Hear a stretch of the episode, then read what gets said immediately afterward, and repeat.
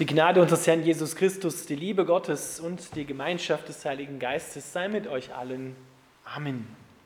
Unser heutiger Predigtext steht im Neuen Testament, im zweiten Brief des Apostels Paulus an die Gemeinde in Korinth im ersten Kapitel, die Verse 3 bis 7. Ihr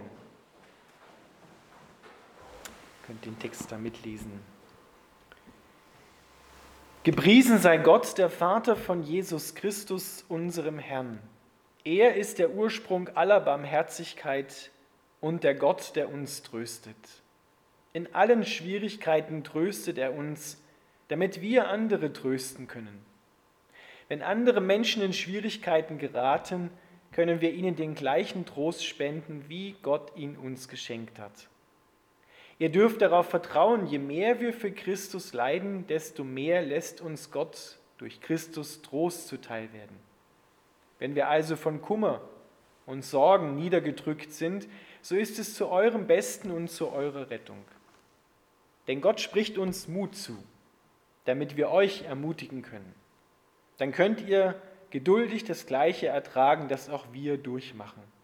Denn wir sind sicher, dass ihr zwar leiden müsst, aber auch von Gott getröstet werdet.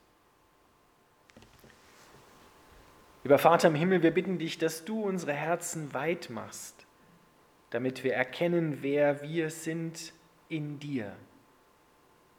Amen.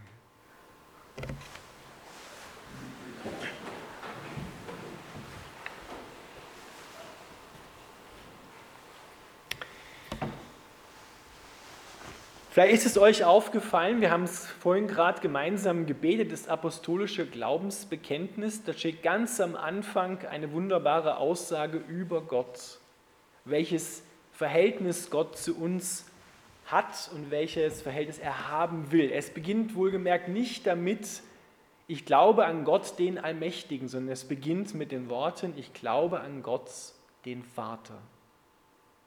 Gott wird uns zuerst vorgestellt als Vater, nicht als Schöpfer dieser Welt, der irgendwo vielleicht weit weg auf einem großen Thron im Himmel sitzt, zu dem wir keine Beziehung haben dürfen, sondern wird uns vorgestellt als Vater. Und Paulus geht hier noch ein Stückchen weiter, er präzisiert diese Aussage noch mehr, beschreibt den Vater und er sagt, es ist der Vater, der uns tröstet in allen Schwierigkeiten, in allen Sorgen, in allen Problemen. Gepriesen sei Gott, der Vater von Jesus Christus, unserem Herrn. Er ist der Ursprung und da steht wortwörtlich, der Vater aller Barmherzigkeit und der Gott, der uns tröstet. Das ist das, was unser Herz zuerst wissen muss. Dass du einen Vater hast im Himmel und wenn du Vater sagen kannst zu ihm, dann ist ganz klar, wer du bist ein Kind, auf den der Vater, auf das das Vater, der Vater aufpasst und das Kind tröstet in allen Schwierigkeiten. Das müssen wir wissen, bevor wir in Leid und Schwierigkeiten hineinkommen. Das muss wie so ein starker Halt, wie ein Fels in unserem Herzen sein, worauf alles andere aufgebaut wird dass Gott unser Vater ist, der uns tröstet in allen Schwierigkeiten. Damit wir dann mit dem Trost, den wir empfangen haben, andere Menschen wieder trösten können und dadurch Gott zu ihnen kommt. Erinnert euch an das Bild, wenn das Weizenkorn nicht in die Erde fällt, in die Erde fällt und er stirbt, dann bleibt es allein, dann bleibt dieser Trost einfach bei ihm und wird nicht freigesetzt. Aber Segen und Liebe Gottes dürfen wir empfangen, aber wir dürfen ihn auch und sollen ihn auch weiterreichen. Und dann geht Paulus weiter und beschreibt diese Identität, die wir als Kinder Gottes haben gegenüber diesem Vater, mit diesem Vater und nennt den Platz, wo Leiden und Schwierigkeiten in Bezug auf Gott stattfindet. Und dazu habe ich euch ein Bild mitgebracht, das wir gleich im Hintergrund sehen werden.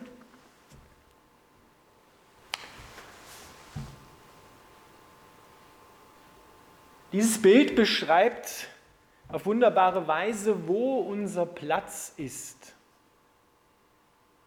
Wenn ein Christ durch Leiden geht, egal welche Leiden, Krankheit, Schwierigkeiten, Ablehnung, Furcht, Angst, Trauer, dann passiert dieses Leiden niemals mehr weit weg von Gott.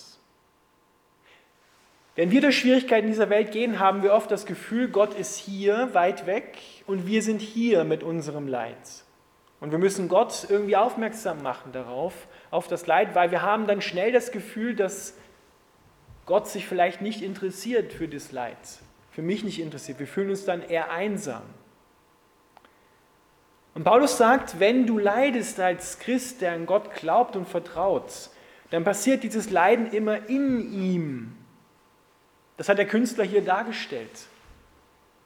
Der junge Mann, und wir können das natürlich auch, das jetzt auch für die Frauen gedacht, der ist in Christus. Christus breitet so seine Arme aus und es ist dieser neue Lebensraum, in den du hineingeboren worden bist als Christ. In Christus. Nie mehr außerhalb von ihm. Und alles, was dir geschieht, das Gute, die Freude, der Lob, das, das Lob, der Lobpreis, aber auch die Schwierigkeiten, Leid, Sorgen, Krankheit passiert in Christus. Nicht mehr außerhalb von ihm. Du bist nirgendwo auf dieser Welt von ihm getrennt. Keine Situation kann dich von Gott trennen. Und Paulus geht dann noch ein Stückchen weiter und sagt, das Leid, was ein Christ in dieser Welt erfährt, dass es in Christus verwandelt wird. Das kann man jetzt durch das Licht vielleicht nicht ganz so gut erkennen, aber da kommen wie so Dornenranken aus dem unteren Bild hervor und umgeben den Menschen dort. Diese Dornenranken mit den langen Stacheln, die stehen für das ganz persönlich erfahrene Leid in deinem Leben. Und da kann jeder seine ganz eigene Geschichte erzählen was vielleicht gerade jetzt diese Dornenranken sind, die dich umgeben, die dich wie so einfassen und dir wehtun. Aber diese Dornenranken sind in Christus. Und Paulus sagt, alles Leid, was ein Christ durchmacht, hat Christus damals im Garten Gethsemane auf sich genommen. Alles Leid, auch dein Leid, was du noch durchmachen wirst und jetzt vielleicht durchmachst und schon durchgemacht hast, hat er dort auf sich genommen. Deshalb ist das Leid, was Paulus hier beschreibt von einem Christen, auch sein persönliches Leid. In ein paar Verse weiter lesen wir, wie schlimm dieses Leid war, was Paulus hatte. Er sagte, wir haben dem Tod in der Provinz Asien, in der heutigen Türkei damals, ins Angesicht geschaut. Wir haben nicht geglaubt, dass wir mit dem Leben davonkommen. Und er kann dieses Leid, dieses dem Tod ins Gesicht schauen, in Christus sehen. Und weiß, Christus hat dieses Leid schon auf sich genommen und verwandelt. Das sind die Ranken, die Dornenranken, die verwandeln sich, wenn er hier genau hinschaut, oben in andere Ranken, wo Früchte dran wachsen. Selbst die Dornen, hier unten kann man das sehen, ja, ist ein bisschen dunkel, da wachsen so kleine Rosen an den Dornenranken. Das heißt, das Leid, was du in Christus durchmachst, das wird verwandelt. Ablehnung hat die Verheißung und die Zuversicht von Annahme. Traurigkeit hat die Verheißung von Trost. Tod hat die Verheißung von Auferstehung. Furcht hat die Verheißung von Liebe und Gemeinschaft. Genauso Einsamkeit. Und da kannst du dein ganz persönliches Leid, deine ganz persönliche Sorge da hineintragen. Christus verwandelt es. Alles, was er an Leid auf sich genommen hat, ist von Gott beantwortet worden mit Trost, mit neuem Leben, mit Ermutigung. Deswegen sein Leid war dein Leid. Und weil sein Leid dein Leid war, ist sein Trost jetzt auch dein Trost. Denn er ist ja nicht hängen gelassen worden von Gott am Kreuz, er ist auferweckt worden. Das, was Paulus hier in unserem Predigtext beschreibt, ist genau die Zeitspanne eigentlich, wenn man es im Bild übersetzt, von Karfreitag zu Ostersonntag. Das Leben fühlt sich oft an wie Karfreitag. Verloren, finster, dunkel, tot. Da würde niemand sagen, da entsteht nochmal was Gutes draus. Und dann aber drei Tage später kommt Ostersonntag, die Auferstehung. Licht bricht durch die Finsternis, wird verwandelt, Tod wird verwandelt in Leben, Traurigkeit in neue Freude, Einsamkeit in Gemeinschaft, Furcht in neue Liebe. Und das passiert eben nicht nur, wenn wir sterben, sondern das passiert eigentlich täglich. Wenn du also durch Leid hindurchgehst, dann darfst du wissen, dass du in Christus bist und dass dein Leid in ihm eine neue Antwort erfährt. Das ist niemals, niemals, niemals die letzte Antwort. Sondern Gottes Antwort ist, ich mache alles neu. Alles wird denen, schreibt Paulus im Römerbrief, zum Besten dienen, die Gott lieben. Selbst das Schlimmste, was dir in der Welt hier widerfährt, auch wenn du noch so sehr dich fühlst von Dornenranken mit spitzen, gefährlichen Dornen, die dir unter die Haut dringen, Leid, was dir das Leben auszusaugen scheint, das ist nicht das Letzte, sondern Christus ist derjenige, der das letzte Wort hat. Und der sagt, ich lebe und auch du sollst leben. Alles, was dir hier widerfährt, passiert in Christus, nicht mehr außerhalb. Das ist das, was wir neu durchbuchstabieren müssen. Ein Kind Gottes hat einen neuen Lebensraum bekommen. Verpflanzt, sagt Johannes, vom Reich der Finsternis hinein in das Reich des Lichts seines lieben Sohnes. Du lebst in Christus und sein Leben durchfließt dich und verwandelt selbst das schlimmste Leid und bringt aus dem Leid heraus neue Frucht, neues Leben hervor.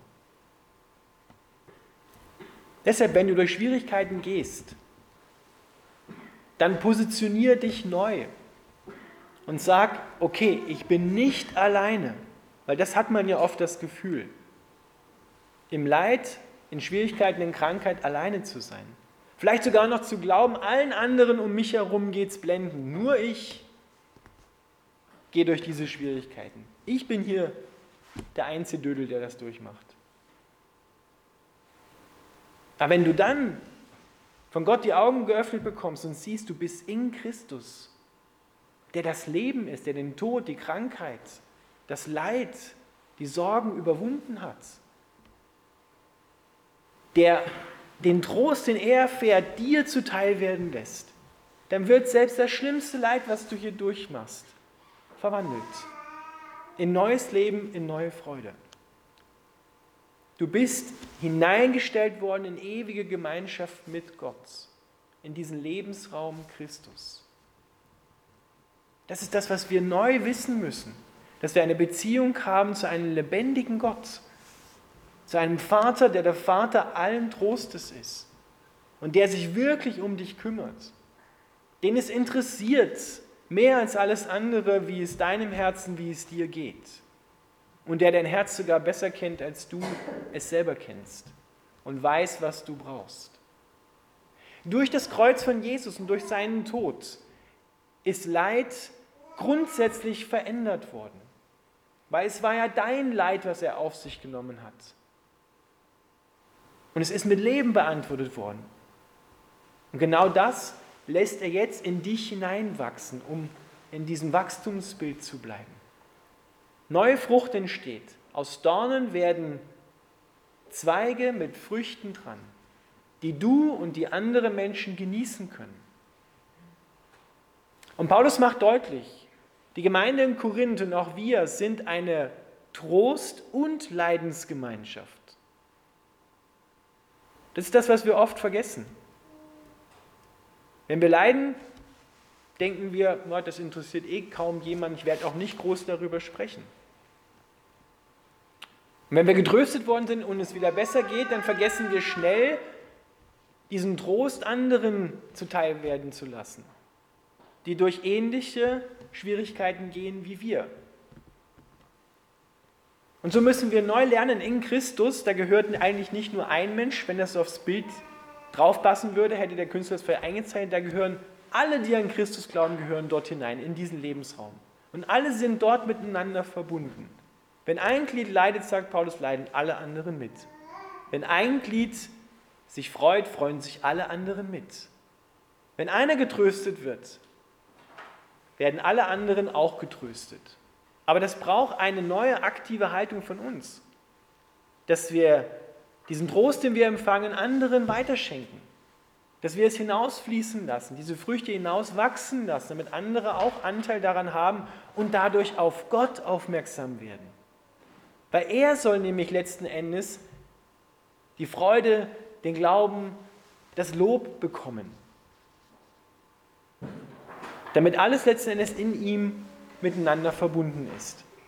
Aber dazu braucht es die Grundlage, dass du weißt, dass Gott ein Vater ist, du sein Kind bist, du Geschwister hast in Christus zu einer Familie verwoben bist mit Jesus und untereinander durch die Liebe verbunden.